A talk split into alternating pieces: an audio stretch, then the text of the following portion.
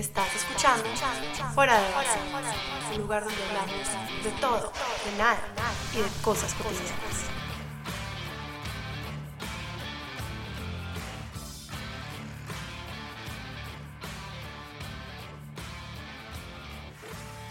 Hola querida audiencia de Fuera de Base, para el capítulo de hoy les traemos una invitada súper especial.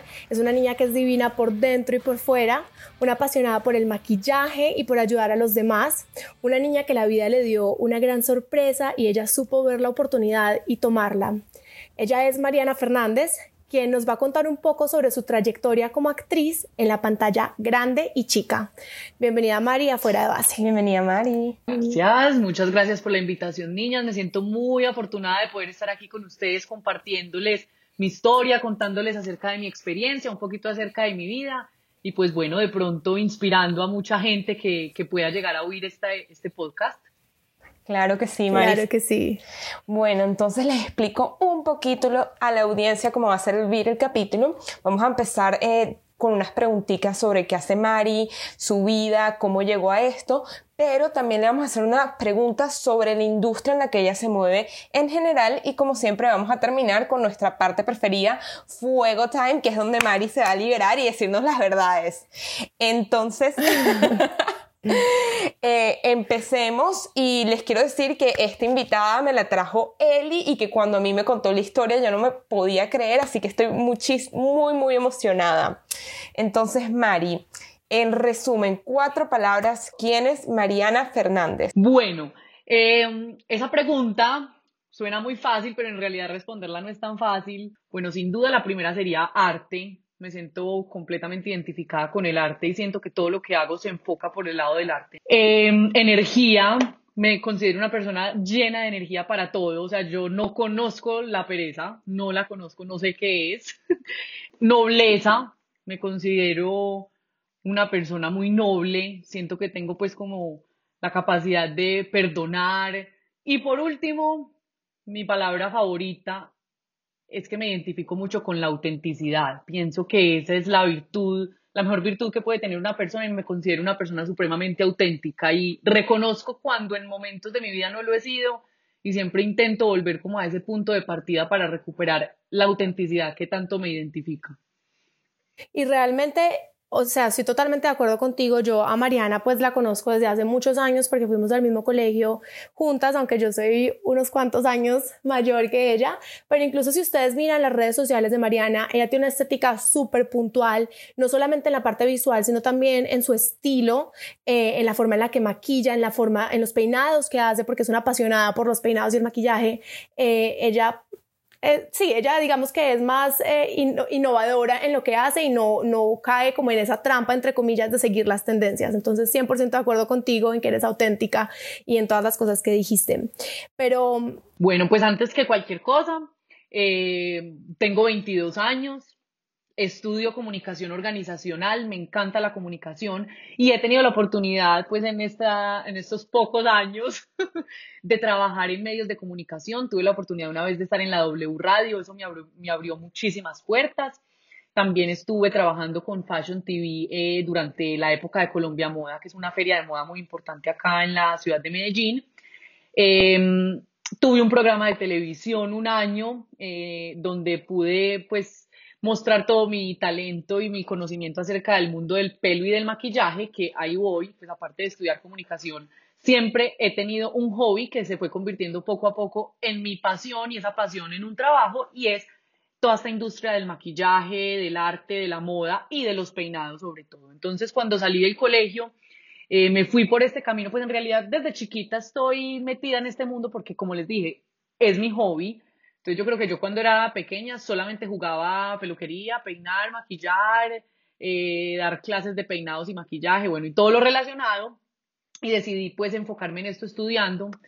Eh, y bueno, por cuestiones de la vida, este mundo del maquillaje y de los peinados me llevó hacia un mundo completamente desconocido para mí, pero el cual me encantó, que es el mundo de la actuación. Entonces, Creo que mi vida se divide en muchas partes. Soy estudiante de comunicación, soy maquilladora, peinadora, soy docente en esto, trabajo desde los 14 años como, pues, como profesora en maquillaje y peinados.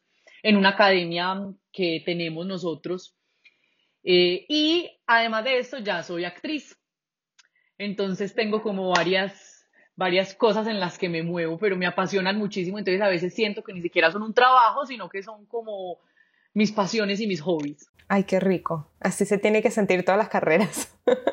Sí, empecemos un poco por dónde comenzaste, que es ese amor que tienes por el maquillaje eh, y por peinar y cómo decidiste volverlo inicialmente el enfoque de tu carrera. Bueno, entonces, ¿cómo empezó todo? Como les dije, todo empezó creo que desde el día que nací, porque esa pasión por peinar, por maquillar, como por descubrir este mundo de este arte, me fue llevando a querer estudiarlo. Entonces me fui a especializar en maquillaje, high fashion y en peinados a Los Ángeles, en una academia que se llama Cinema Makeup School. De ahí encontré como otro rumbo en el maquillaje, que es maquillaje de camuflaje clínico. Eso lo estudié en Caserta, en Italia. Esa es como mi especialidad y es algo completamente distinto al mundo del maquillaje tradicional que todos conocemos. Y lo hice más por el lado social, porque como mencioné anteriormente, a mí me encanta ayudar a los demás y me gusta que cada cosa que yo haga, pues en realidad cause un impacto positivo en la gente.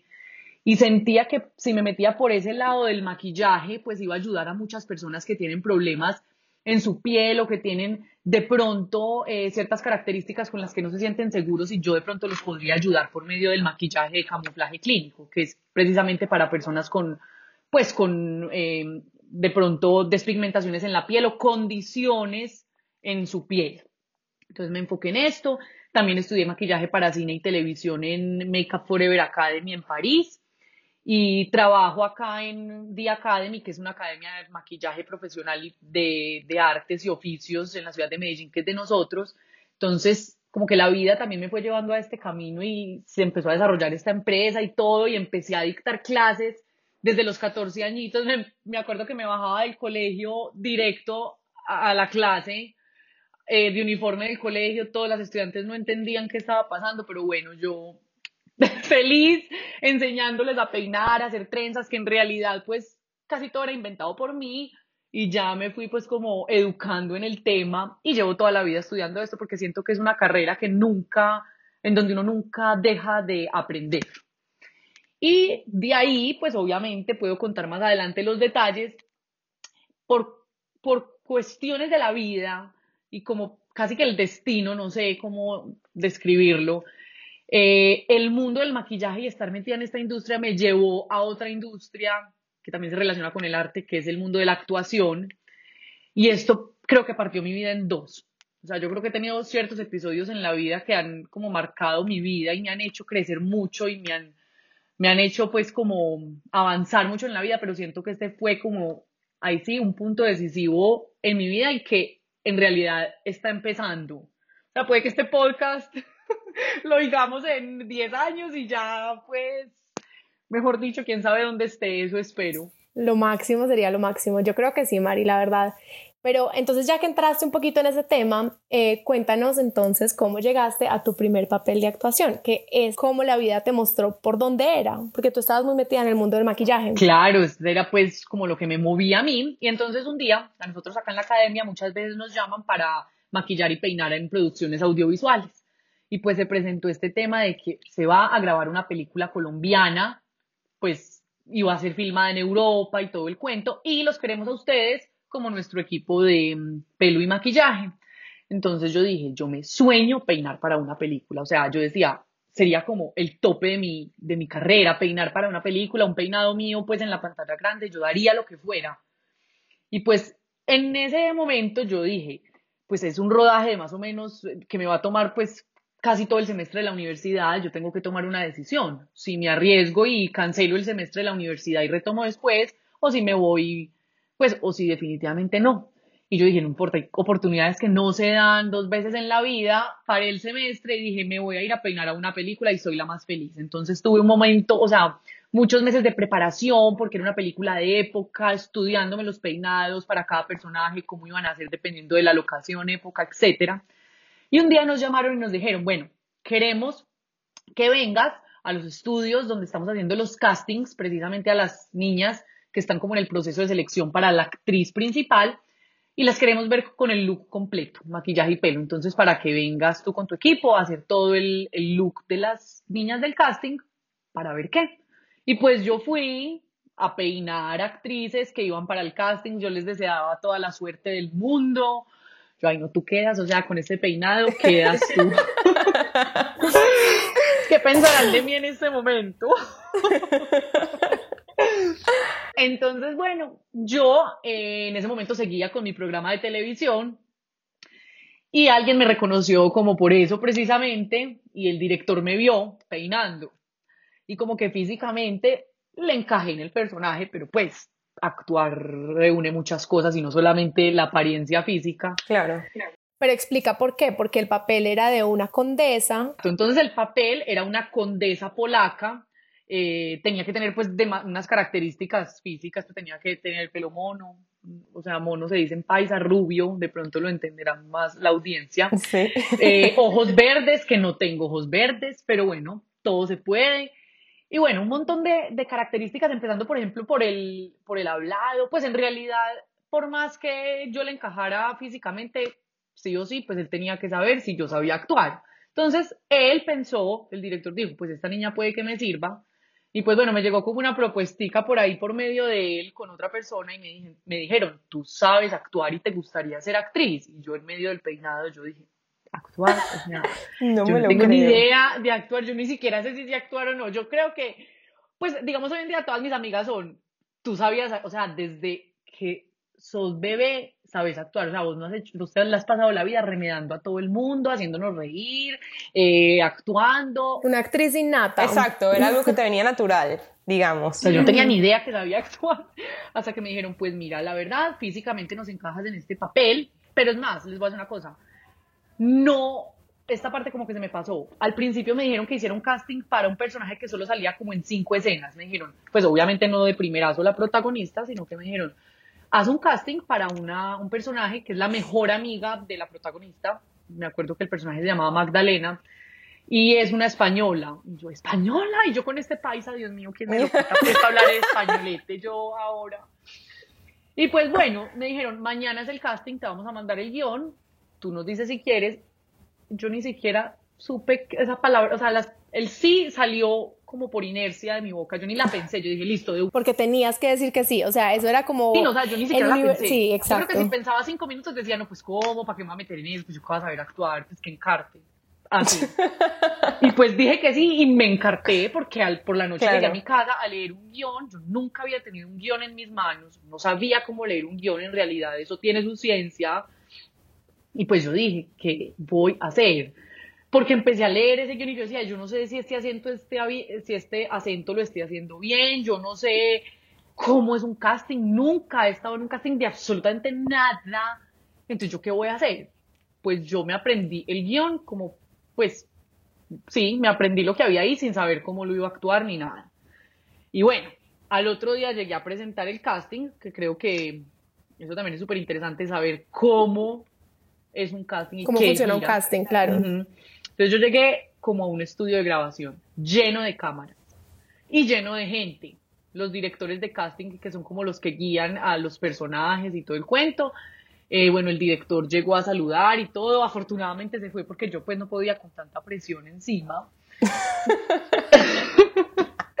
y además de todo, eh, llegó un actor que en ese momento iba a ser el protagonista de la película, porque muchas veces le ponen a uno como actores para que le- lo acompañen a uno en la escena y lo vayan guiando a uno, pero eso en realidad no fue una ayuda para mí, sino que era un poquito estresante porque yo Claro. nunca había actuado, yo con un actor al lado, bueno, un montón de cosas que yo decía, ¿yo qué voy a hacer? Entonces me empezaron a decir, bueno, di esta, esta frase en tal acento. Yo lo hacía, me paraba, me explicaron la intención de la escena, o sea, cómo la tenía que actuar, porque hacer una escena no es simplemente aprenderse el guion, sino saber qué intención tiene la escena y qué tengo que transmitir. Y pues en ese momento yo me di cuenta que sabía actuar, o sea, a mí me dijeron, tienes que actuar eh, como si estuvieras conociendo a alguien por primera vez, bueno, no sé, y eso me salió innato. Ay, lo Eso lo grabaron, todo, pero pues sinceramente yo salí de ese casting y yo dije, qué bobada, eso no me van a escoger a mí, pues existen 1500 actrices en el mundo, han hecho mil castings y yo soy la última opción porque pues nada que ver. A la semana, ni siquiera me llamaron a mí. El director llamó a mi mamá y le dijo, yo te llamo a ti primero porque, fijo, tu hija me dice que sí de una y no sé esto qué, pero yo quiero que ella sea la protagonista de la película. Ella no tiene ni idea que yo lo que estaba viendo en el personaje que interpretó como la supuestamente mejor amiga de Cinco Escenitas era para ver si tenía el talento para ser Isolda la protagonista. O sea, fue una trampa. Wow. para que no te estresaras tanto. para que no te pusieras nerviosa. Sí, es que eso sería demasiada responsabilidad para una persona que nunca había actuado. Es que yo no sé si esto no es una historia impresionante de vida, de cómo en tres segundos te puede cambiar todo. Literal. En, un segundo estás haciendo una cosa y después estás haciendo otra. O sea, es que yo no sé. Cuando yo escuché esta historia por primera vez, yo era como que, qué imposible. Y después me encontré a Mari, justamente yo había venido acá a Medellín, em, pues como para descansar unos días, y me la encontré, y yo, Mari, Mari, no, espérate un segundo, o sea, yo no puedo creer que esto te pasó, y ella más fresca, ella sí, eso me pasó, y hice la película, y bacanísimo, pero con una fresquedad, pues, impresionante, y yo dije, nosotros ni siquiera habíamos empezado el podcast, y cuando empezamos a hacer entrevistas para el podcast, yo dije, tenemos que tener a Mariana porque es que esa historia eh, le va a demostrar tantas cosas a mucha gente. O irrepetible. Y yo tengo una cosa que les voy a decir algo, o sea, es un arma de doble filo. No sé, a veces no sé si es bueno tener esto o no, pero me tengo una confianza peligrosa. Peligrosa. O sea, yo le digo que sea todo. bueno. Yo siempre siento que soy capaz y si no soy capaz, pues busco la forma. Pero eso muchas veces es un poquito arriesgado porque es que llegar y decir, sí, voy a protagonizar una película en realidad sin tener idea de la dimensión que esto tiene, es una responsabilidad que casi que es hasta una irresponsabilidad decir que sí cuando no tengo las bases para hacerlo. Pero dije que sí, pues la vida me puso eso por, por algo. Y tú empezaste al revés, porque muchas personas empiezan en la pantalla chica y migran a la pantalla grande, pero tú hiciste todo el proceso diferente. ¿Cómo darme la talla? O sea, ¿cómo vuelvo a conseguirme un papel protagónico? Empecé al revés, me puse los estándares un poquito altos. No, pero la película parece tu vida, porque eso literalmente lo cuentas y yo creo que nadie se lo puede creer. O sea, que literal, mira, aquí está el papel protagónico. Es que por eso yo cuando me encontré a Eli, yo se lo cuento. Es más, a cualquier persona que me pregunte, yo lo cuento como cualquier cosa, porque es que les juro que yo durante la, ni siquiera en el rodaje, yo sentía que estaba grabando una película. Pues les digo, yo todavía es el momento en donde yo veo que sale publicidad de la película, yo veo que la gente me habla de la película, yo soy la protagonista de una película, o sea, a veces me cuesta un poquito dimensionar lo que eso significa. Cuando ya empezaste a grabar, ¿te, te costó sentirte cómoda o tú sientes que rápidamente le agarraste, digamos, el tren? Entonces, bueno, les cuento. Eh, me escogieron, mi mamá pues le contó a mi papá, mi mamá como, ¿qué es esto? ¿Cómo así? Me contaron a mí y yo dije, yo soy capaz. No sé cómo, pero soy capaz. Y es... Me encanta la actitud. O sea, ella 100% confianza en ella misma. Eso hace toda la diferencia del mundo. Total, es que así fue. Así me pasó como cuando la W Radio me llamaron y me dijeron, eh, ¿quieres eh, salir en eh, trabajar con nosotros? No sé qué. yo ni siquiera había entrado a la universidad. Y yo, ¿qué? Sí, de una. o sea, yo con todo eso y lo saco adelante de alguna manera. Entonces yo dije, yo voy a hacerlo. Pero obviamente yo dije, yo no tengo conocimiento en esto, necesito prepararme muy bien. Entonces, tuve una herramienta fundamental, que es que la película tiene libro. Y les cuento una anécdota aquí impresionante. Y es que en el 2017, pues esta película la grabamos como el año pasado. Ahorita les cuento un poquito de qué se trata la historia. Y el escritor del libro, Iván Obando, conocía a mi papá de toda la vida. Pues resulta que él, cuando el libro pues, fue lanzado y todo, le regaló uno a mi papá pues como de querido, mira, me, le dijo a mi papá, mira, te regalo este libro, no sé qué. Pues el libro ha existido en mi casa desde el 2017 en el cuarto de mis papás. O sea, yo llevo años pasando por el cuarto de mis papás viendo el librito de Me llevarás en ti. Cuando, pues yo nunca me imaginé que iba a ser protagonista de ese libro que yo llevo viendo ahí. ¡Qué locura! Impresionante. o sea, impresionante. O sea, se me la piel, o sea, wow. Y, cuánto, y cuéntanos un poquito sobre este proceso eh, de grabación de la película. Entonces tú cuentas que la película tiene también escenas en Europa. Eh, ¿cómo, ¿Cómo funcionó la logística de eso? ¿Cuánto tiempo se demoraron grabando? Eh, cuéntanos un poquito sobre ese mundo porque obviamente nosotras no estamos enteradas. Claro que sí. Entonces lo primero es la preparación. Entonces como yo pues obviamente antes de empezar a grabar dije me tengo que entrenar súper bien eh, con un equipo de, mejor dicho, los directores de casting me prepararon. Entonces me enseñaron a leer un guion, me enseñaron todo, practicamos muchísimo las escenas. Por ahí dos meses antes de llegar al rodaje real, practicamos pues muchas escenas, entonces yo tenía ya como muy claro qué iba a hacer. Y bueno, la primera escena que grabamos fue en Europa, porque como les dije, la película fue grabada entre Colombia y Europa, pero la mayoría de mis escenas fueron allá. Eh, y en realidad una película tiene como muchas cosas. Uno normalmente cree que se graba en orden y así, y no. Una película se graba completamente en desorden. El orden lo definen como las locaciones, entonces en muchas locaciones grabamos muchas escenas que pues no tienen nada que ver la una con la otra y así. Entonces, digamos, la primera escena que yo grabé puede ser una de las escenas que sale al final de la película y eso también hay que tenerlo en cuenta, porque el personaje no es el mismo cuando empieza la película a cuando está en el final de la película. Entonces son un montón de factores que yo tampoco tenía ni idea que existían y que me tocó irlos aprendiendo casi que en el camino. O sea, todo lo que yo aprendí a actuar fue mientras lo vivía. Entonces yo llegué, tenía todo súper estudiado, y se llegó la hora de la primera escena. Me acuerdo que era en Venecia, en Italia, en un hotel que se llama el Excelsior, creo que es el hotel pues más importante que hay en Venecia, es impresionante donde hacen el festival de cine. Es un hotel hermoso y grabamos en la playa, una escena en, en la playa, donde yo tenía que estar pues como con mi mamá acostada, con los super vestidos, pues primero el impacto de uno verse con este vestuario, wow. Y segundo, llegar al set de grabación mil luces alrededor. Otro dato curioso es que el equipo con el que grabamos eh, en Italia era el que acababa de grabar Spider-Man, o sea, teníamos un equipo de producción, una productora impresionante. Yo decía, o sea, esta gente conoce a, pues, a todos los de la película de Spider-Man y ya a todos los famosos y ya está aquí grabando una película conmigo. Y pues bueno, eso sí fue un shock porque una cosa es practicar la escena en la casa, yo solita, y otra cosa es llegar a un palacio en Venecia con mil luces, eh, cámaras. Qué. A que le digan a uno, acción. Pues les voy a decir una cosa, yo no sé esa escena ni siquiera cómo me fluyó, pero eso fue fluyendo. Obviamente, detrás de cada escena en cine hay muchísimas tomas, porque hay que hacer planos de detalle, planos generales, planos a cada persona, o sea, distintos ángulos que al director no le gustó, entonces que repitámoslos, más los errores que no solo los comete uno, sino los extras, que hay, que un extra pasó por donde no era, o sea, mil y mil detalles que más adelante les cuento ya que también estuve no en cine, sino en televisión, lo distinto que es. Pero entonces así, así funciona. Por ejemplo, otra cosa súper importante a tocar acá, perdón, yo hablo, yo hablo demasiado. No, no, Creo que lo mío son los podcasts. más que la actuación. Entonces, para mí fue una ventaja y casi que una bendición lo siguiente, que mi equipo de maquillaje fuera el equipo con el que yo estaba. O sea, yo estaba con mi mamá, yo estaba con, con las niñas que me han acompañado siempre. Y además, yo misma entrené a una niña para que me hiciera a mí los peinados, porque es que yo era la que iba a peinar y pues ya era yo la protagonista. Entonces, eso fue también otra parte de la historia. Y estar al otro lado para mí fue la mejor experiencia del mundo. O sea, sentir lo que es ser la persona que está sentada en la silla de maquillaje y que me estén maquillando y peinando. Yo nunca había vivido eso. O sea, yo vivía todo al revés. Y eso también me enseñó muchísimo en otros aspectos de mi vida.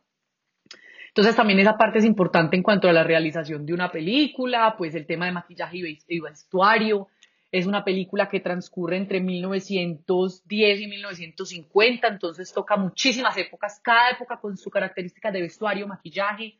Como les dije, es Colombia y Europa, entonces, digamos, en, puede ser la misma época, pero nunca va a ser igual una persona de la clase alta en Europa a una persona de la clase alta en Colombia en esa época. O sea, tantos detalles a tener en cuenta en cuanto al, a los looks de los personajes, en cuanto al escenario, en cuanto al lenguaje, porque muchas veces mm, hay palabras que en esa época no se usaban o que son demasiado modernas para usar en esa época. Que ahí entra otro reto, el, el, acento que me tocó hacer, porque es que ustedes aquí me oyen supremamente, pues, o sea, con un acento muy paisa y yo soy una condesa polaca. Lo primero fue neutralizar del todo el acento, cosa que me pareció, me parece un poco más retador neutralizar que hacer otro acento porque yo soy súper buena para imitar y remedar y todo, pero neutralizar y quitarme pues como mi acento me pareció complicado, pero es un proceso.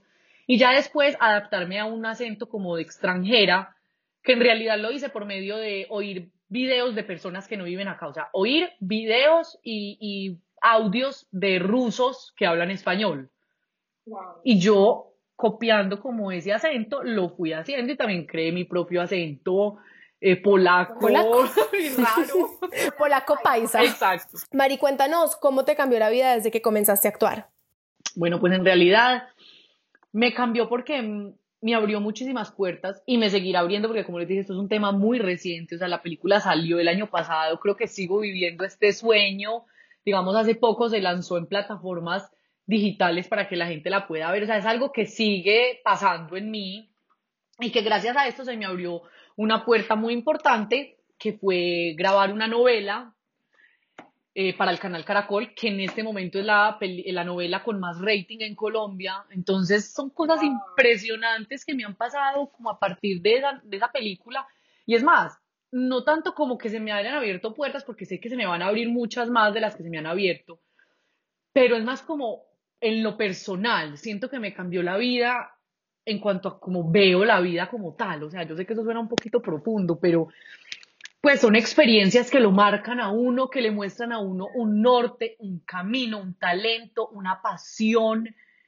Pues siento que la vida me lo puso ahí y que la vida me cambió por completo porque yo no tenía ni idea que esto era lo que me esperaba y que de aquí pueden partir muchísimas cosas y que, mejor dicho, obviamente, pues ya me voy a sentir muchísimo más feliz de recibirlas porque sé que que es algo que tengo en mí, que nació conmigo, que yo no me había atrevido a explorar como por mi cuenta. Me tocó casi que, pues, de la nada. Sí.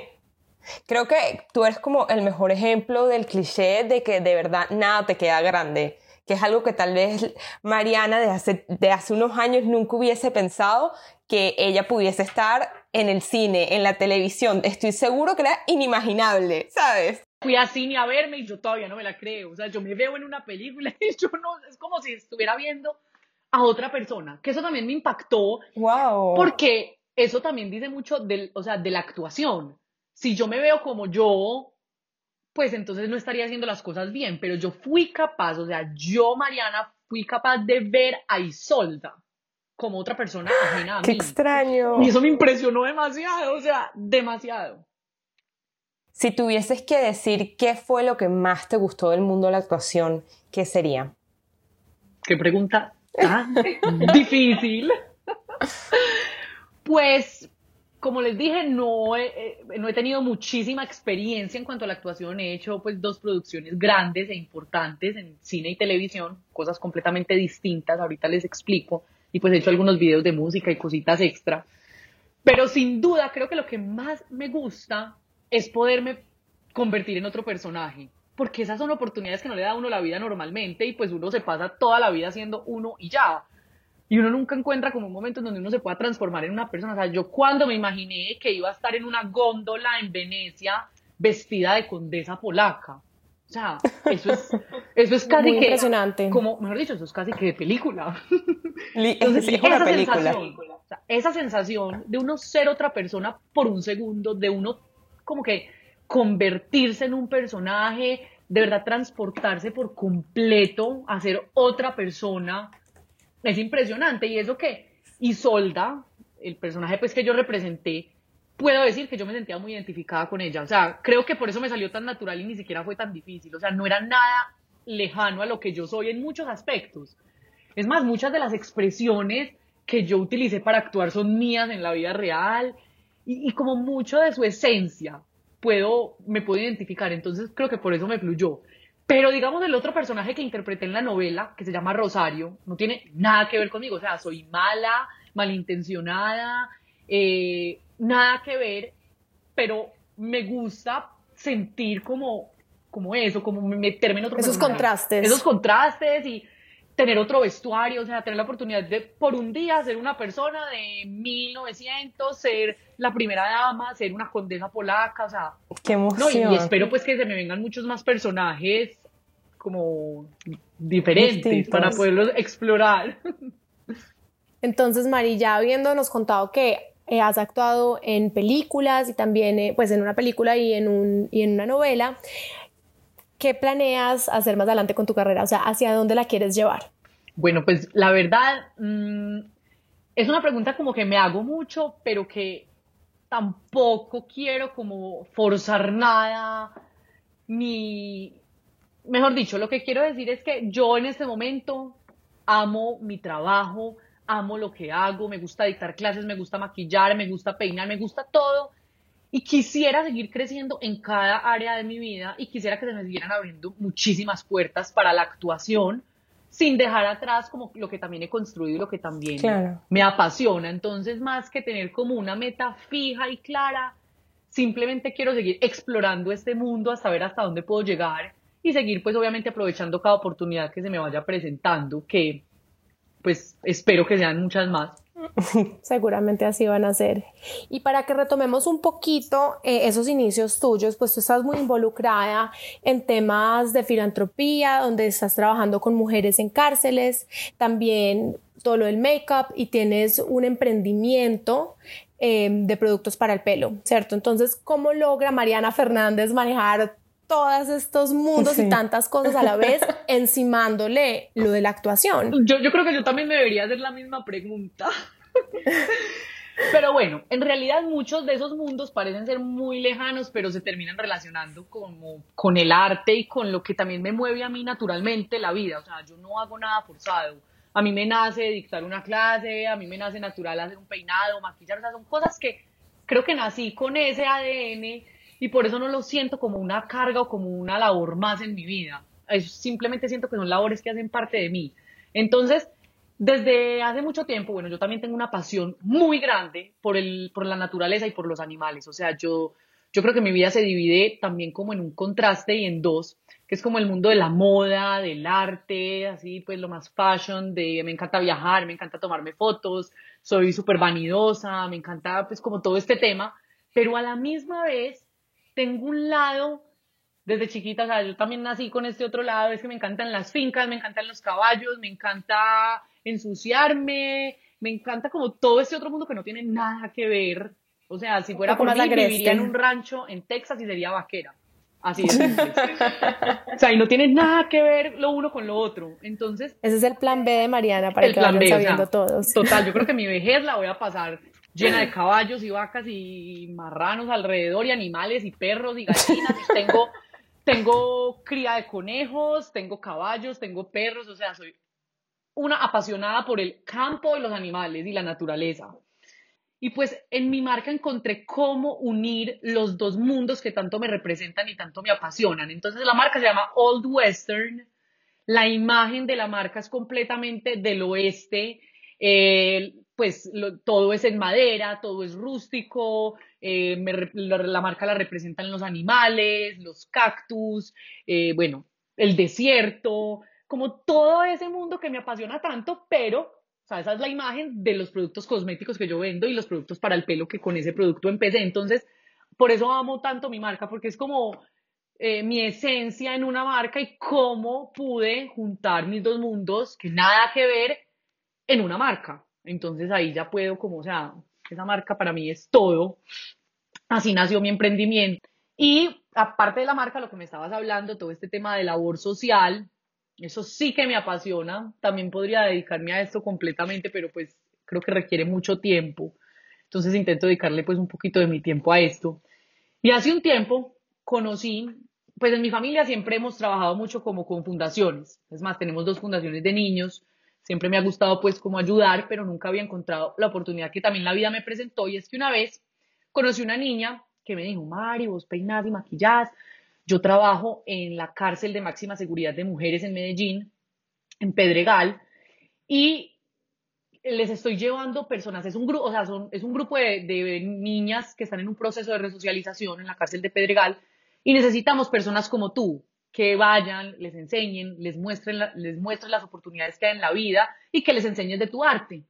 Entonces yo de una dije, como a todo en la vida, sí. Que es que no, yo tengo un problema porque yo no sé o decir sea, tú eres literalmente la representación de a todo sí. a, todo. sí. Y para mí eso ha sido un problema porque de verdad yo dije, propósito del 2020, aprender a decir no. Hay cosas a las que les tengo que decir no. y ha sido un reto. Pero entonces a eso, como a todo, le dije sí. Y además me pareció una cosa muy distinta, bacana, obviamente otra experiencia más que puedo, puede ser otra de las cosas que también cambió mi vida. Llegar a este mundo, a la cárcel, donde todas estas mujeres, a enseñarles, a ser parte de esta fundación, en donde poco a poco me fui involucrando más y más y pues en este momento ya hago parte de la fundación y ya también trabajo con, con los patios de los hombres, que es otro mundo completamente diferente. Entonces, normalmente pues en la semana mmm, voy, pues iría una vez a la semana, una vez cada dos semanas, eh, a visitarlos, a hacer con ellos proyectos, a veces no tenemos nada para hacer, entonces simplemente ellos nos enseñan a nosotros o ellas a estar en eventos de la cárcel, o sea, me involucré demasiado en esto y me encanta y hago parte de la fundación y eso siento que complementa muchísimo mi vida. Y es un mundo que, en donde hay, en estos días puse una foto en Instagram, me acuerdo, con eso y puse una frase que me encantó, que fue que en una cárcel es un mundo en donde hay tanto por entregar, pero también mucho que aprender y que recibir. Y eso es lo que hay que aprender de cualquier situación de la vida. O sea, siempre entregar todo de uno, pero también estar abierto a recibir todo lo que tantas cosas de la vida tienen por entregarle a uno. Y en la cárcel yo aprendí a eso y aprendí a valorar mis oportunidades, las oportunidades que me ha dado la vida, lo afortunada que soy, lo que yo puedo aportarle a las personas que más lo necesitan. O sea, creo que para mí eso ha sido, pues aparte de, la película y de todo este tema de la actuación, ese pedacito de mi vida también ha sido un gran impacto para mí y algo que siento que transformó mi vida al 100%. Claro, imagino que también te ayuda mucho a mantenerte con los pies en la tierra, porque son unos contrastes muy fuertes. Imagínate, uno en la alfombra roja un día y al otro día en la cárcel. En la cárcel. Así mismo. Así, todo en la vida, todo en la vida es de balance. Me parece súper bien. Es impresionante y eso me encanta, me encanta poder sentir esos contrastes y sentirme afortunada de poder estar en los dos ambientes completamente cómoda. Si mañana es en pues la rueda de prensa, no sé, el lanzamiento de la película, no sé qué es, llena de actrices y actores alrededor, perfecto. Pero si mañana es sudando en un calor horrible en la cárcel, ayudando, de todo, más feliz. También. Lo máximo, Mari. Pero bueno, entrando un poquito otra vez en el mundo de la actuación, este, te quiero hacer unas preguntas más como de la industria, siguiendo que tú dijiste que la película entró en muchas plataformas y justamente nosotros habíamos puesto que esta pregunta que es ¿qué te parece que estas plataformas de streaming este, qué han hecho y cómo han impactado la industria del cine latinoamericano? Pues a mí me parece que es lo mejor que puede pasar porque una plataforma permite la expansión de estos proyectos y permite la globalización de ellos. Entonces, son producciones que quedan al alcance de cualquier persona. Y pues qué bueno poderle transmitir al mundo entero como una producción de estas. Entonces pienso que esas plataformas son ideales porque como pues como estábamos hablando, están al alcance de muchas personas. Entonces crece la industria, eh, pues se vuelven casi que virales muchísimas historias importantes para contar. Los mismos actores también se ven muy beneficiados con, con este tema. O sea, creo que es lo mejor. Y pues ya que estamos en esta crisis y en esta pandemia y todo, pues si no fuera por las plataformas, en realidad no podríamos estar disfrutando de, de todas estas increíbles producciones. Sí, la verdad es que sí. A mí además me, me, impacta como actores que antes jamás lo hubiésemos conocido, ahora se conocen este, mundialmente, o sea, y tienen millones y millones de seguidores, gente, por ejemplo, como los de Velvet de España, o, o sea, todas estas series, los de Eli, ya va, los de Elite, había... La reina del flow.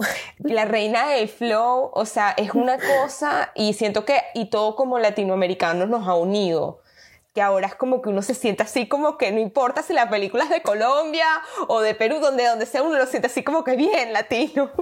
Absolutamente. Y bueno, Mari, en breve, ¿cuáles han sido si tus momentos más vergonzosos o chistosos durante tu carrera de actriz? Así. A ver, a ver. Ay, pues les cuento aquí una anécdota. Pues el simple beso pues es que, como así? Yo no. Yo pienso full en esas cosas. Yo no era actriz, o sea, yo no tenía la capacidad de decir, es que esto es una simple escena, me voy a dar un beso, pero súper profesional. No, para mí un beso es un beso. Claro. pues yo creo que en este momento ya no lo veo tan así desde que me tocó grabar la otra novela, pero pues eso fue muy forzado. Yo creo que la escena del beso, yo fue una de las últimas escenas que grabamos en la película, porque era un beso como apasionado, pero, pero pues no, no vulgar, porque acuérdense que era una época, pues 1910 la película, entonces pues no podía ser pues como un beso too much. Mm, pero fue una de las últimas escenas que grabamos. Yo pensé en esa escena desde el minuto cero, o sea, desde que me hicieron el casting, yo decía, ay, no, yo cómo me voy a dar un beso con un extraño, ay, no, yo qué camino voy a coger. Además, pues yo soy como, pues yo no sé, de otra época, yo de verdad parecía y solta. Pues yo soy cero, como, ay, pues sí, beso va, beso viene, no, cero, así. Entonces yo sí le metí como tabú al asunto. Pero bueno, la escena en realidad tiene tanta presión, tanta gente alrededor, luces, cámaras, todo, que uno como que no está pensando en que se está dando un beso, pero para mí eso fue como un momento importante en la, en la película. O sea, ya, tú te terminabas de dar el beso y alrededor el tío. No solo eso, sino que llegan y dicen, eh, corten, acción, otra vez, eh, el beso tiene que ser más así, más así, o sea, uno terminando 1500 besos ahí.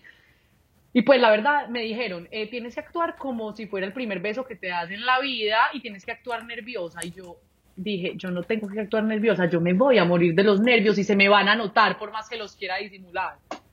Y así fue, o sea, la escena creo que salió perfecta porque transmití los nervios naturales de cuando uno se va a dar el primer beso. O sea, yo lo sentí así. Perfecto, no, es que así es, es que yo, yo todo el tiempo me imagino, yo, yo creo que yo no podría ser actriz por hacer, por esas escenas de pasión, yo digo, yo no soy, yo no soy así, yo no sirvo para eso, pero me encanta que tú hayas dicho eso porque muchas personas de pronto dicen, ay, es que todos los actores no les importa y seguramente habrá muchos que sí. No, y yo creo que ya llega un punto en donde eso pasa a ser, pues en serio, como dicen muchos actores, algo normal, porque es así, o sea, una escena de un beso es lo mismo que una escena de, de llanto, que ahí viene pues también a este tema lo mismo, eso me pareció muy difícil llorar creo que me pareció, eh, el beso, pues bueno, da como nervios y es como tabús que uno tiene y bobadas.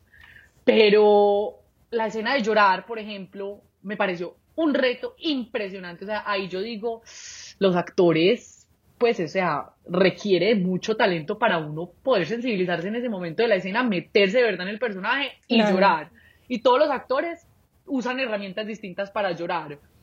Y supuestamente uno no las puede revelar porque si las revela se vuelven conscientes, entonces ya como que no sirven como herramienta en el momento pues de, de actuar. Entonces es tu herramienta secreta. Sí, es mi herramienta secreta que no se las puedo revelar porque apenas estoy empezando en esta industria. No, claro que no, no, no. Pero bueno, Mari, para finalizar eh, esta parte del capítulo, dinos eh, tres cosas con las que quisieras dejar a la audiencia de fuera de base. Bueno, pues quisiera dejarlos con muchas cosas, espero que ya los haya dejado con, muchas cosas, pero bueno, sin duda, mm, más allá de que persigan sus sueños, que se dejen también guiar por lo que les presenta la vida y que aprendan como a, a tener el, pues como la valentía de decir que sí en momentos decisivos, porque muchas veces nos falta confianza en nosotros mismos y por eso cerramos muchas puertas pues yo pienso, en el momento en cuando a mí me dijeron, eh, ¿quieres actuar? Es que creemos que tienes potencial. Pues como así, si una persona que ni siquiera me conoce vio potencial en mí, yo por qué no voy a confiar en mí? O sea, si, si la vida me lo está mostrando y si otros lo pueden ver, pues por algo será.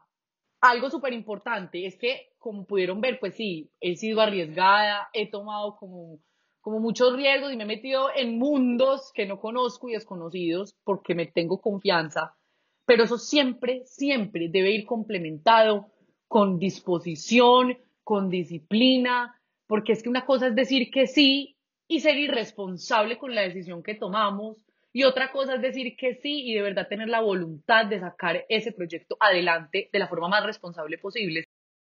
Y también pienso que mm, es importante tener un balance en la vida con todo, eh, a mí, por ejemplo, personalmente lo que más me gusta como en mi vida es eso, o sea, vivir, estar en distintos mundos y vivir distintos contrastes y conocer no solamente este, este mundo, sino también la otra parte de, de pues, que hay en el mundo y poder aportar siempre. O sea, ah, siempre. es algo que me, caracteriza a mí es que yo, sí, yo busco como aportarle a cada persona algo, y pues ir cogiendo de aquí para aportar aquí y al revés. No, perfecto. Qué bonito, Mari, todo lo que nos acabas de compartir, esas reflexiones súper profundas eh, de realmente lo que hace también un ser humano. Entonces, mil gracias por acompañarnos en esta edición de Fuera de Base y ya nos vamos para Fuego Time.